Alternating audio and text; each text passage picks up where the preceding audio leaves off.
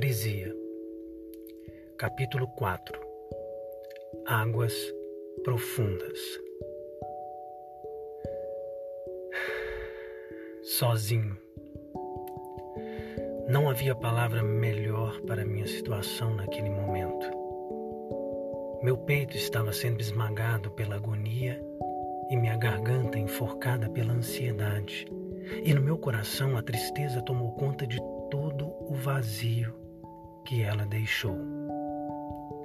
Faz três meses desde que assisti da areia aquele pequeno barco se esvaindo no horizonte daquele imenso mar azul, levando dentro de si todos os meus sentimentos, todo o meu amor.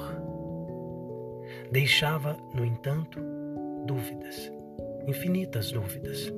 A pergunta que eu mais me fiz nesse tempo foi: que será que ela está fazendo agora? Não consegui conviver com essa dúvida por muito tempo. Depois da primeira semana, resolvi escrever cartas. No total foram 16 cartas enviadas à capital. No entanto, nenhuma resposta. Nenhuma carta sequer. Nenhuma frase, palavra ou sinal. Nada.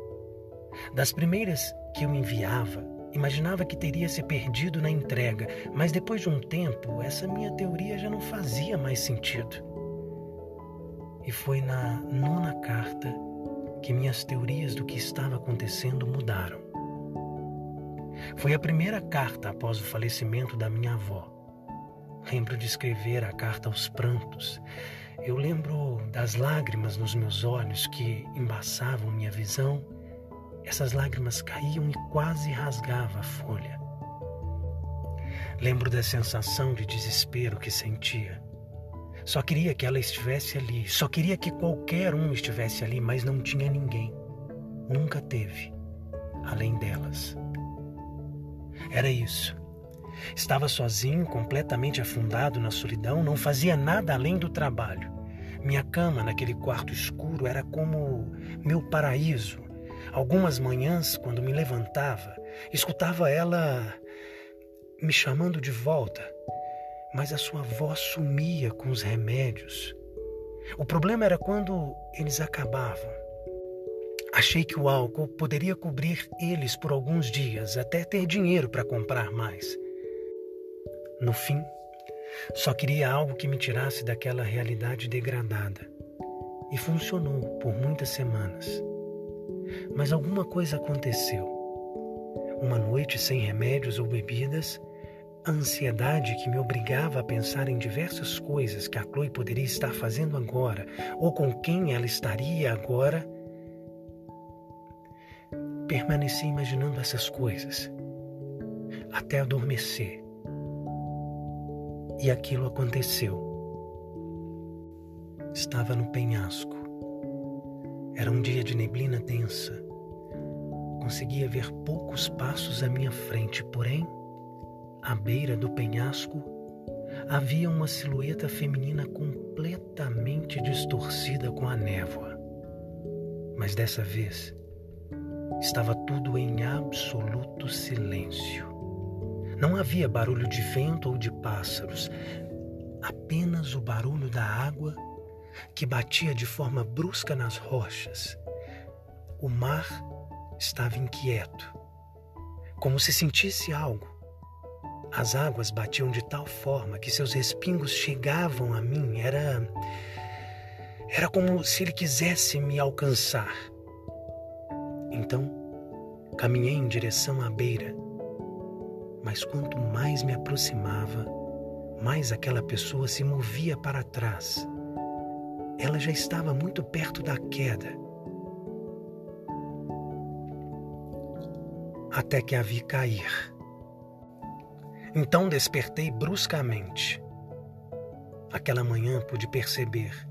Havia caixas de remédios por todo o quarto, garrafas pela casa inteira, nada na geladeira, contas na minha porta. Essa não era a realidade que eu queria, não era a que eu tinha planejado. Eu precisava mudar isso. Mas a ansiedade, a depressão, as dúvidas que me jogavam ao chão e me deixavam à beira da loucura, eu não conseguia. Foi quando no chão, no chão da sala, chorando e olhando com mórbidos olhos para o velho sofá, apenas desejava o fim, não tinha mais motivos para permanecer nesse lugar. O amor era uma mentira. As pessoas vão embora, seja de qual for o jeito, elas elas sempre se vão. Nada é para sempre. Mas mas que sentimento infernal que não sai de mim. Por que eu ainda pensava nela? Por que ainda queria vê-la? Por que ainda a amava? E como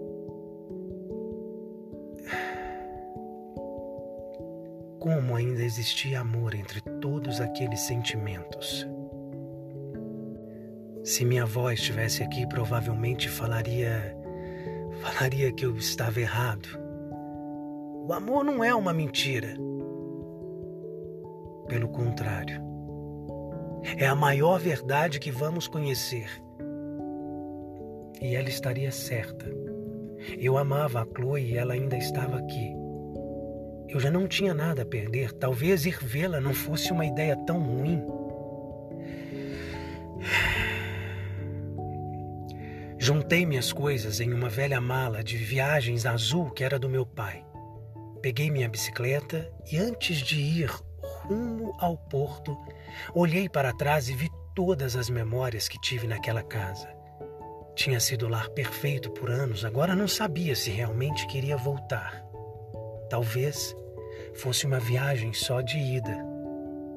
Pode ser uma coisa da minha cabeça, mas mas a vi na porta com um singelo sorriso e balançando a mão, ela se despedindo de mim.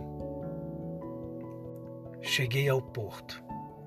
Um barco pesqueiro estava quase a zarpar quando conversei com o capitão. Por sorte, eu o conhecia um homem alto, de barbas compridas e cabelos longos, ambos grisalhos. Ele era parrudo, fumava um cachimbo e sempre exibia seu belíssimo caxangá. Era o capitão Jeff. Ele era amigo do meu pai, já tinha dado algumas voltas naquele barco. Conversei com ele, mas no meu estado aparente, acho que nem precisava de justificativas para pedir um favor. Ele permitiu-me entrada e disse que passaria sim na capital.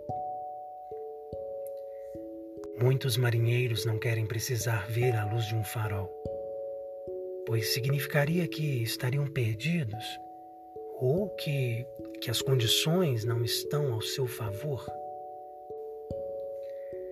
É. Mas eu entrei naquele mar determinado a encontrar o meu farol.